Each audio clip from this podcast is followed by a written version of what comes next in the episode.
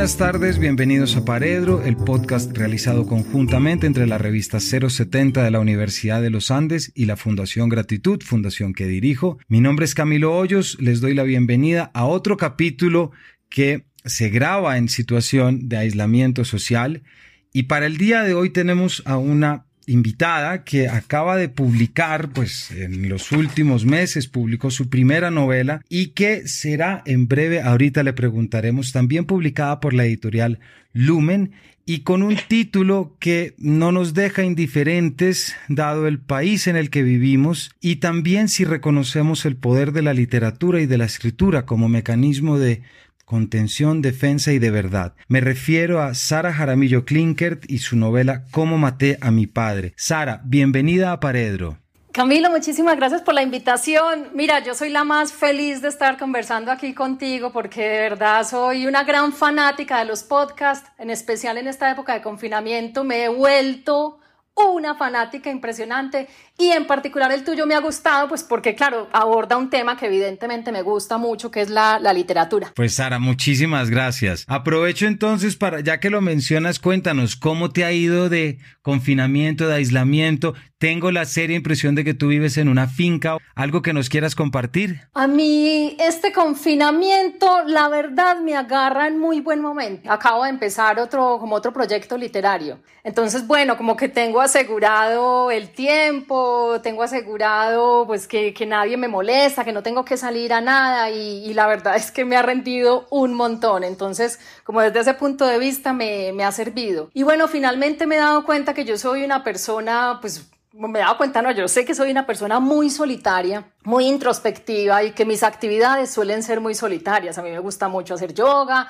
que lo puedo hacer perfectamente aquí, lo puedo, me gusta mucho leer, que también es una actividad que viene perfecto para el confinamiento. Me gusta cocinar, que es lo mismo. Y me gusta escribir. Entonces, digamos que salvo esos momentos en que, bueno, en que uno sí se empieza a preguntar pues por el futuro y en qué va a pasar todo esto, que genera como un poco de ansiedad. Salvo esos momentos, digamos que he estado, sí, he estado muy ocupada y muy entretenida en estas actividades que te digo.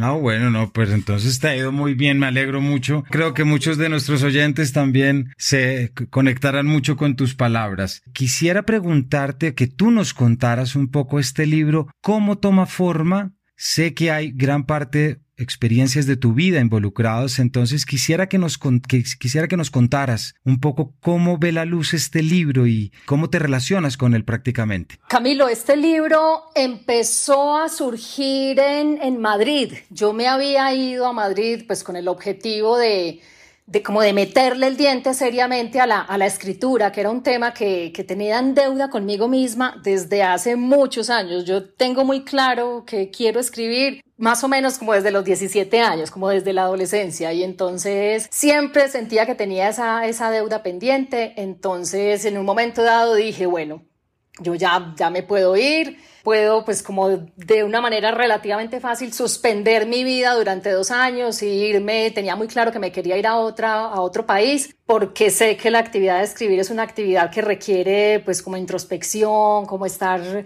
alejada de todo y quería concentrarme, quería estudiar, entonces me apunté en un máster de narrativa, eso fue en Madrid y, y bueno, en ese máster yo en realidad iba con otra idea de novela, yo pensaba que iba a escribir otra cosa y cualquier día para ese máster me pidieron un, texto de un tema que ni recuerdo qué era y yo ese tema que nos pidieron yo no sé por qué yo escribí algo sobre mi padre y cuando yo lo escribí, me acuerdo que a mí me sorprendió mucho después leerlo y me quedé como pensando sobre eso, en particular porque sobre lo que pasó en mi familia a raíz del, del asesinato de mi padre, era un tema que yo tenía muy vetado, entonces me sorprendió cuando me di cuenta que estaba escribiendo sobre eso. Y luego me sorprendió mucho cuando lo leí en clase, porque allá uno todo lo que escribe lo tiene que leer, me sorprendió ver lo que generaban las demás personas cuando lo escuchaban.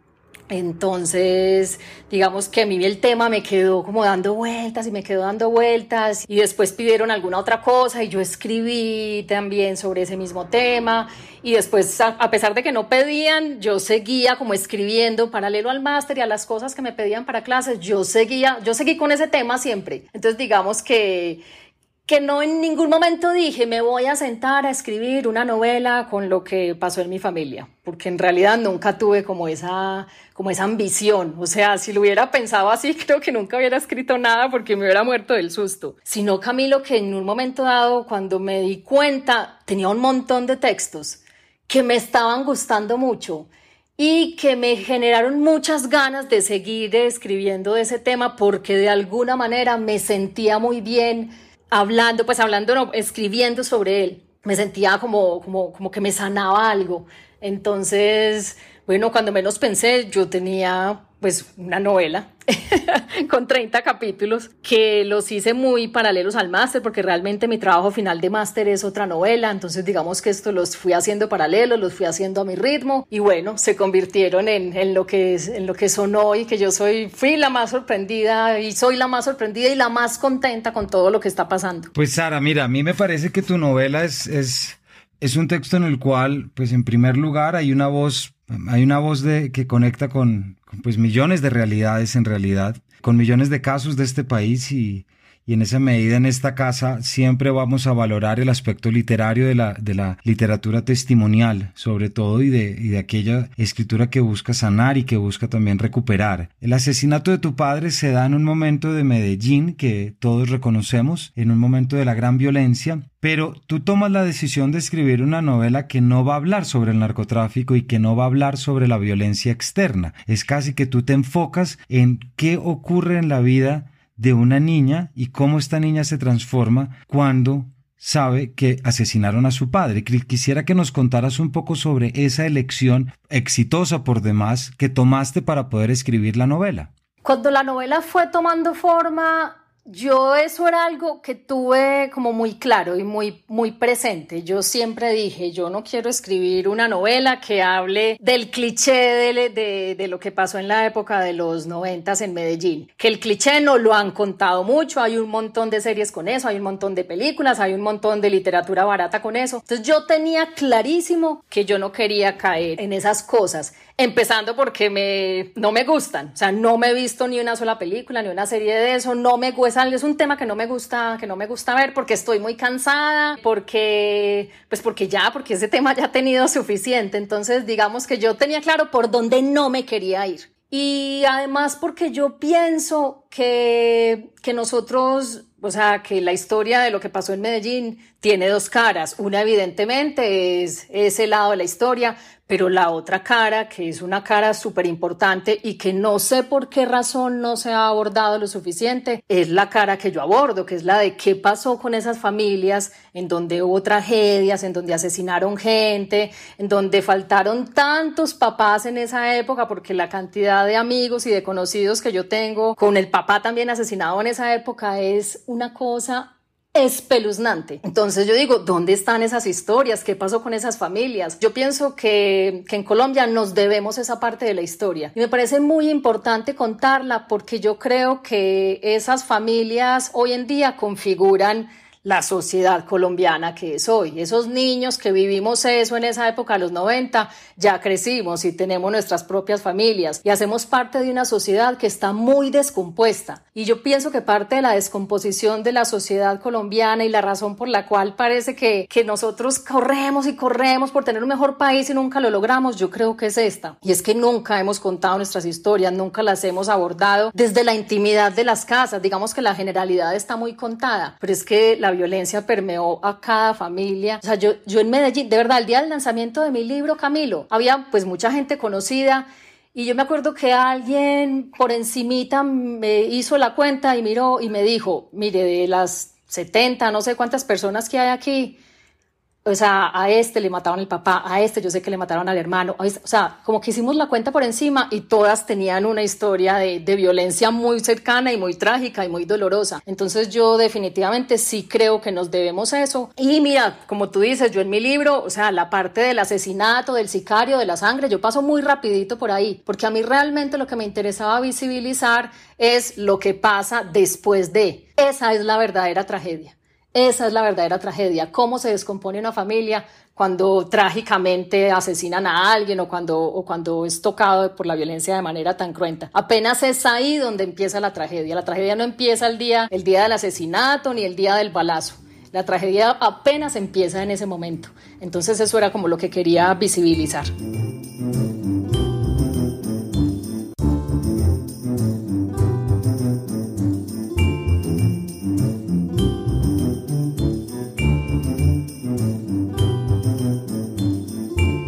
Uno no acepta la ausencia, pero termina por acostumbrarse a ella. Con el tiempo mi padre fue una sombra, un fantasma, un nombre y luego nada más que un recuerdo. Hace mucho dejó de habitar esos diez segundos. Hace mucho olvidé el tono de su voz. Cada vez hay más distancia entre nosotros y no puedo hacer nada por acortarla. Hoy está tan lejos que, a veces, me pregunto si de verdad existió. Cuando sueño con él nunca me atrevo a abrazarlo, somos cada vez más extraños. A veces él no me reconoce o soy yo la que no está segura de si es él o no. Si recuerdo su cara es porque me asomo a sus fotografías de vez en cuando para repasar sus rasgos. Sigue siendo joven, lo será por siempre.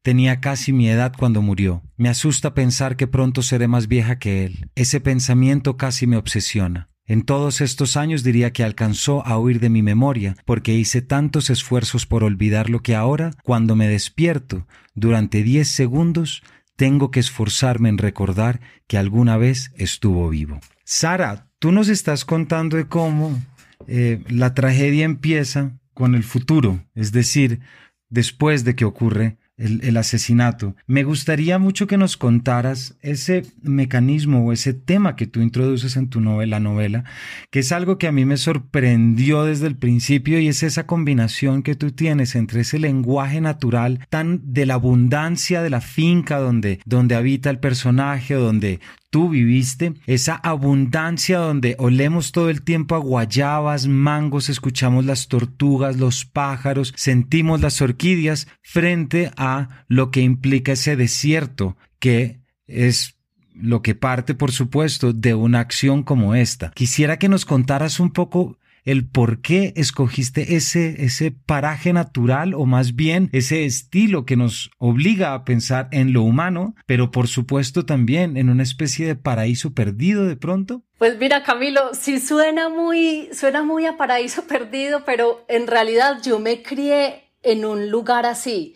La finca estaba en las afueras de la ciudad, de la logística, porque todos estudiábamos en Medellín, entonces la logística para movernos entre la finca y la casa era dificilísima, además pues porque éramos cinco, éramos cinco niños y era muy difícil movernos y era muy difícil todo, pero mi, mis, mis, padres siempre dijeron que querían criarnos en ese, en ese entorno, que no, no querían la ciudad ni querían que estuviéramos encerrados en un apartamento, entonces eso fue pues una decisión que ellos tomaron y la llevaron adelante contra todos los pronósticos, porque todo el mundo les decía, es muy inviable vivir tan lejos, pues que realmente no es tan lejos, eh, eh, sino que eh, hace 30 años uno vivir a media hora de la ciudad era lejísimos, hoy en día es súper normal. Entonces digamos que yo me crié en un sitio así, en un sitio que era lleno de plantas, que era lleno de árboles, había un montón de animales por todas partes y fuera de que había animales silvestres, nosotros tuvimos también todo tipo de mascotas, había una quebrada y como es clima, bueno, este clima típico de Medellín, tibio, cálido, todo el año, 365 días al año, entonces claro, la abundancia de la vegetación era una cosa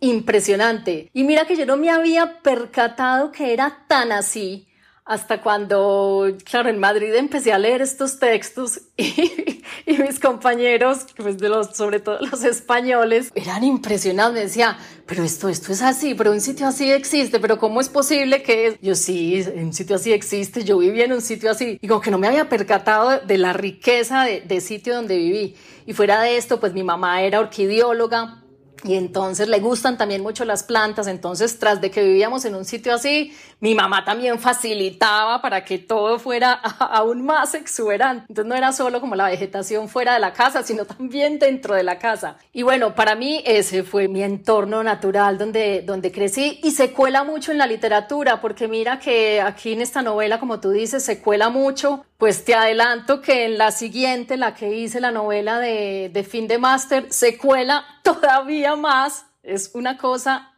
impresionante. Entonces, digamos que es que eso es, eso es muy innato en mí, es demasiado innato en mí. Me cuesta mucho escribir una historia donde no hayan plantas, donde no hayan animales, pues porque crecí con eso y han hecho parte de mi vida. Y el contraste que me, que me planteas del, del desierto, mira que no lo había visto de esa manera, pero es, es tan acertado es tan acertado, porque claro, en medio de esa abundancia y de esa exuberancia ocurre una tragedia que es todo lo contrario, que nos lleva como al silencio, nos lleva a la, introspección, nos lleva como a, como a aislarnos cada uno en su pedacito para tratar de elaborar todo. Y esa fue una actividad muy solitaria y fue una actividad muy árida para ponerlo en tus términos. Entonces sí, creo que parte como de la, de la del final de la infancia y la adolescencia estuve navegando esos, esos dos ambientes. Y bueno, ahí están, ahí están plasmados en la literatura y, creo que seguirán plasmados porque es muy difícil escribir de cosas que uno no conoce y esto es lo que yo he conocido siempre. Mira que justo con este final de tu respuesta, Sara, me dejas la, la siguiente pregunta y esto ya tiene que ver con prácticamente, que me gustaría saber ¿Cómo fue tu experiencia al escribir este libro? Tú eras ¿Hasta qué punto eras consciente que estabas escribiendo una novela? ¿Hasta qué punto creías que era más bien una crónica novelada? ¿O sencillamente dijiste voy a contar lo que recuerdo? ¿Y por qué lo digo? Porque es increíble esa sucesión de minúsculos detalles que aparecen en los primeros capítulos, casi que uno reconoce las cuadrículas de la cotidianidad, ¿no? Como pequeñitas y uno, claro, y, es increíble pensar entonces la idea siempre es, este es el recuerdo, es tu recuerdo intacto, ¿qué tanto te dejabas ir y venir entre la ficción y entre tu necesidad de contar tu historia? Yo creo que esta historia, pues que la hemos estado llamando novela, a mí me parece que es una historia que milita como en géneros muy ambiguos porque yo inicialmente, como lo, lo, primero que escribí eran, como te dije, algunos relatos que yo hice para clase, pero luego de esos relatos me empecé a acordar de muchas cosas y yo seguí escribiendo, pues seguí como haciendo memoria y además que empecé a soñar mucho con el tema, que yo hacía rato que no soñaba con eso y me empecé a acordar sobre todo de cosas y acordarme de cosas que no me acordaba, que me acordaba. Y eso fue como, como muy sorprendente para mí darme, darme cuenta de que las tenía tan, tan vívidas y tan frescas. Es que de verdad hay unos detalles, bueno, en el libro están y tú los acabas de mencionar y la gente me lo pregunta mucho porque de verdad son impresionantes ciertas, el, el nivel de detalle que hay en ciertas escenas. Y de verdad yo me acuerdo con ese nivel de detalle. Entonces como ese ejercicio después de empezar a hacer los relatos, de, de seguir escribiendo como de las cosas que me acordaba, el texto siguió avanzando como, como así, como una cosa muy ambigua. Y luego, bueno, luego en un momento dado vi que tenía tanto escrito que dije, algún profesor me lo dijo realmente, que había leído algunos textos y me dijo, ¿usted por qué no hace algo con esos textos? Esos textos son impresionantes impresionantes. Yo no sé si usted no se, ha, no se ha dado cuenta las reacciones de las personas que los han leído. Esos textos son impresionantes. Haga algo con ellos. Y a raíz de lo que me dijo ese profesor, pues me, me acuerdo que un día cogí, los imprimí, los puse todos al frente, me quedé mirándolos toda la tarde. El piso estaba empapelado con esos textos y me quedé mirándolos y dije, sí, esto, esto es una novela voy a empezar a mirar dónde hay huecos, dónde hay huecos en la historia y los voy a, a, seguir escribiendo a ver qué pasa. Y entonces los seguí escribiendo ya con un poco más de conciencia que iba a ser un texto como más, como más estructurado. Y listo, ese texto había llegado a 20 algo de, como de capítulos, por decirlo de alguna manera, cuando lo descubrió Angosta. Y Angosta me ayudó mucho a terminar de darles un orden y sobre todo me ayudó mucho a darme cuenta de, de, qué pedazos de la historia estaban faltando. Me sentaba con, con, mi editora, con Alexandra, y ella me decía, es que a mí en esta parte hay un hueco, a mí no me queda claro qué pasó aquí. Y bueno, casi todos los huecos eran el, el tema de mi hermano, que yo me estaba evitando mucho como, como hablar de ese tema, porque claro, lo de mi papá fue hace mucho y yo siento que ya tenía la, la distancia suficiente para narrarlo, que para narrar ese tipo de cosas se requiere distancia y se requiere haber elaborado ya el, el suceso. Lo de mi hermano, en cambio, estaba muy fresco. Lo de mi hermano había ocurrido, es que él no tiene cinco años de muerto. Menos, no tiene cuatro. Entonces, eso me costaba mucho y en Angosta me, bueno, me sugirieron que, que hiciera el ejercicio de, de, mirar a ver si lograba como, como elaborar un poquito más ese tema. Entonces, digamos que la sumatoria de todo eso que te cuento, de primero los relatos, luego el ejercicio de memoria, luego la novela y luego el, el sello como de Angosta, terminó configurando la, la historia. Y, y, así es lo que, lo que es hoy en día que prácticamente es igual a como se va a, publicar en Lumen. En Lumen los, los cambios que le hicieron son, son muy poquitos, entonces, entonces digamos que así va a estar ya en el resto de, de los países publicada.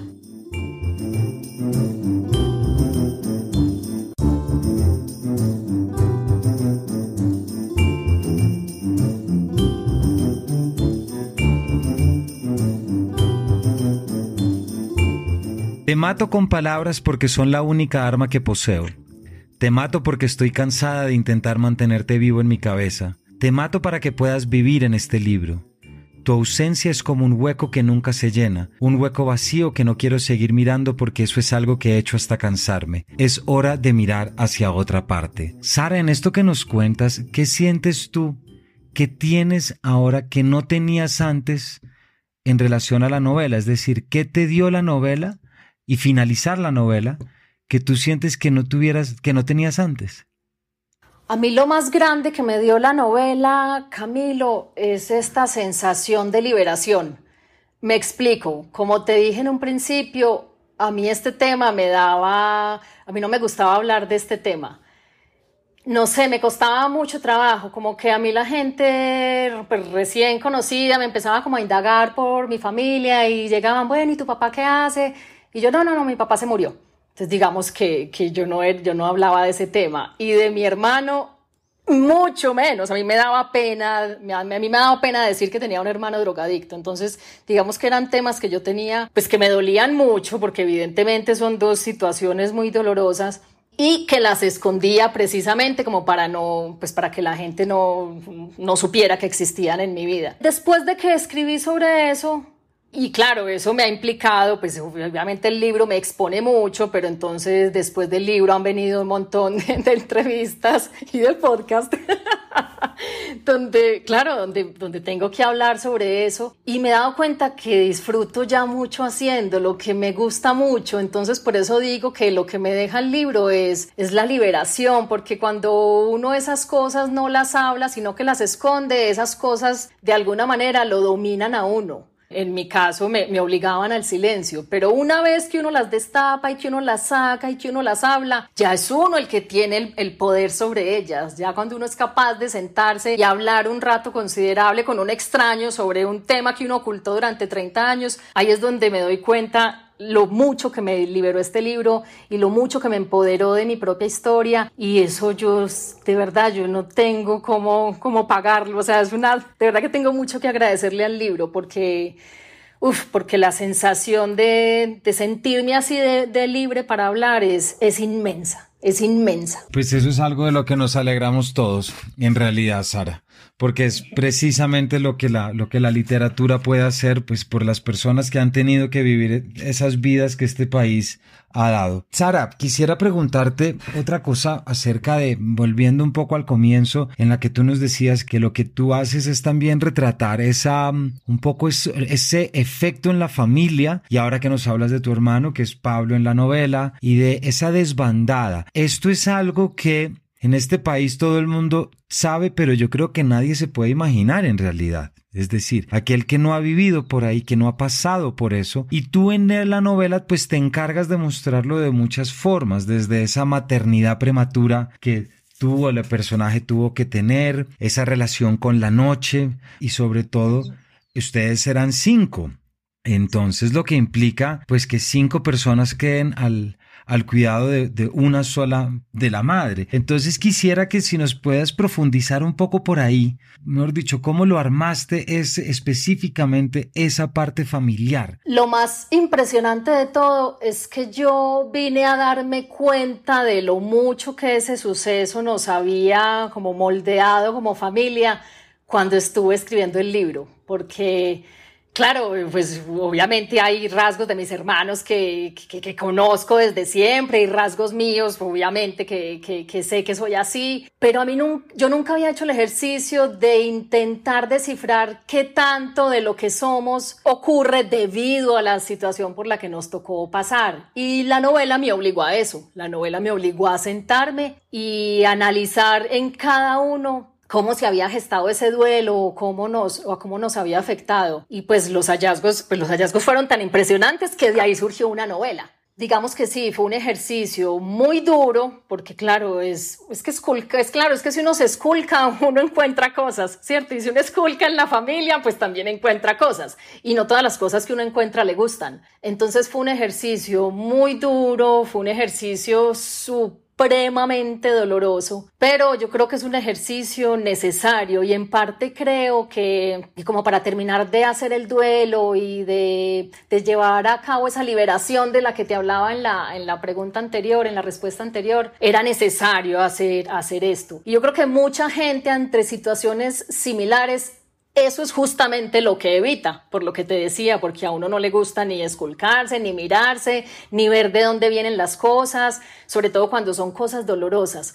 Entonces, sí, digamos que fue muy difícil Ay, fue súper triste, fue muy triste sobre todo y en especial con el tema de, Pablo, de mi hermano, porque, porque claro, yo como lo, lo, expreso en el libro, yo pasé muy, muy, muy peleada con él como los, los últimos años de, de la vida y claro, yo escribiendo, a mí lo que me dio fue como, me dio fue horrible de pesar y me dio pues mucha lástima porque solo hasta que lo escribí me di cuenta de que todo su comportamiento tan errático y, y tan complejo, pues claro, todo tenía raíz en, en la ausencia paterna. Bueno, pues me di cuenta de, de todas esas cosas bueno, pues sí tuve que escribirlas, a pesar de que había muchas incómodas y había muchas crudas y había muchas que nos dejaban mal parados, incluso hay muchas que me dejan mal parada a mí, pero pues yo como, como sí, pues ya, ya hice el ejercicio, ya me di cuenta de las cosas y ya me embarqué en la escritura, pues ya, ya, ya la hago del todo, yo no me voy a ir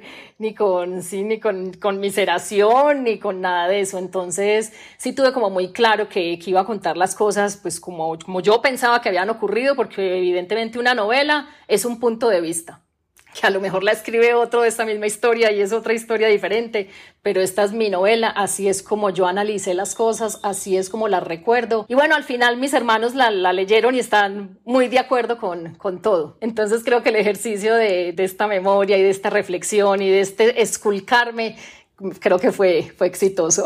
Sara, ya para terminar, que nos, nos, quedamos lastimosamente sin tiempo, pero si bien es verdad que tu padre ya vive en este libro, quisiera terminar preguntándote si nos quieres contar quién fue tu padre. Mi papá se llamaba Pompilio Jaramillo, él fue Jaramillo Londoño, él es de Girardota, que es un pueblo eh, cercano a Medellín. De hecho, la finca queda, no queda en Girardota, queda en otro municipio que se llama Copacabana, que es de allí cerca. Y por eso él quería vivir en finca y quería vivir por esa zona, porque, claro, porque su, él se había criado en este, en este municipio. Y él fue abogado laboral y ejerció como abogado laboral pues, pues mucho tiempo, muchos años y su muerte, pues como lo digo en el libro, nunca se investigó, nunca nadie nos dio respuesta, nunca nos dijeron nada. Hay varias teorías, ninguna se ha probado, pero pues aparentemente todo tiene que ver con, con casos que él llevaba, pero pues realmente no lo, no lo vamos a saber nunca. Bueno, pero Sara, lo sabemos a través y lo conocemos a través de tu libro y en verdad quiero invitar a todos nuestros oyentes a que, a que busquen esta novela porque nos muestra algo que ya he dicho en otras ocasiones en esta casa y en este programa, pero cómo la literatura nos permite acercarnos a realidades que hemos tenido al lado, pero que a veces no hemos podido comprender a cabalidad y no hemos podido en realidad organizar esas fichas que nos muestran cada vez más que, como tú bien nos dices, Sara, que las verdaderas tragedias no ocurren ese día, sino que ocurren en el futuro de ese día, es decir, todo lo que desencadenan. Yo disfruté mucho de tu libro porque siento que esta historia historia que le pasó a miles tiene que ser contada y en estos 30 capítulos tuyos creo que haces un trabajo en el que nos muestras no solamente lo que es pasar a través de eso, sino cómo escribir un libro sobre eso, que es lo que me parece más importante en realidad. Así que Sara, muchísimas gracias por habernos acompañado. Eh, te agradezco mucho y a nuestros oyentes, por favor, ya saben dónde está el libro. Muchas gracias Camilo a ti por la invitación. De verdad que disfruté mucho de, de esta charla y bueno, que vengan muchos otros paredros. Y nos veremos con la próxima novela, Sara. Y a todos ustedes, queridos oyentes, gracias por su tiempo y nos vemos en una próxima edición de este paredro.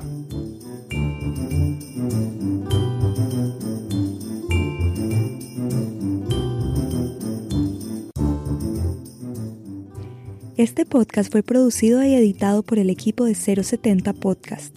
Alejandro Gómez Dugán, Natalia Arenas, Sebastián Payán, María Fitzgerald y Goldie Levy.